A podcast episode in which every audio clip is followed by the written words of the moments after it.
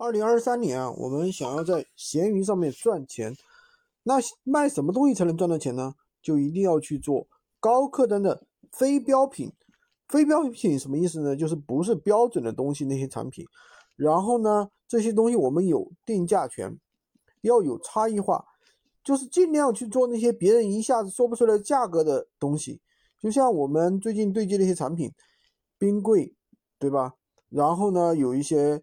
还有其他的一些东西，那你可以卖到一千八，所以可以卖到两千，卖到五六千都可以，中间会有一千多的一个差价。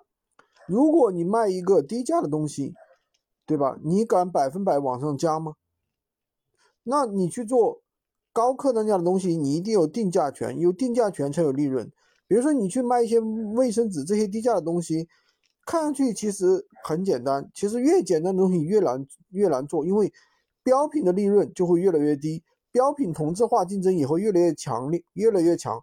如果说一个行业里面你没有壁垒，又是只是一个标品的一个行业，我可以明确的告诉你，就会越来越难。最后大家就是个打价格战，竞争就会越来越激烈。喜欢军哥的可以关注我，订阅我的专辑。当然，如果你一直在关注闲鱼无货源这个项目，想做的话，可以找我们，我们有货源。有培训有指导，这样你后顾无忧，做起来比较快，比较轻松一些。可以加我的微，在我头像旁边获取闲鱼快速上手笔记。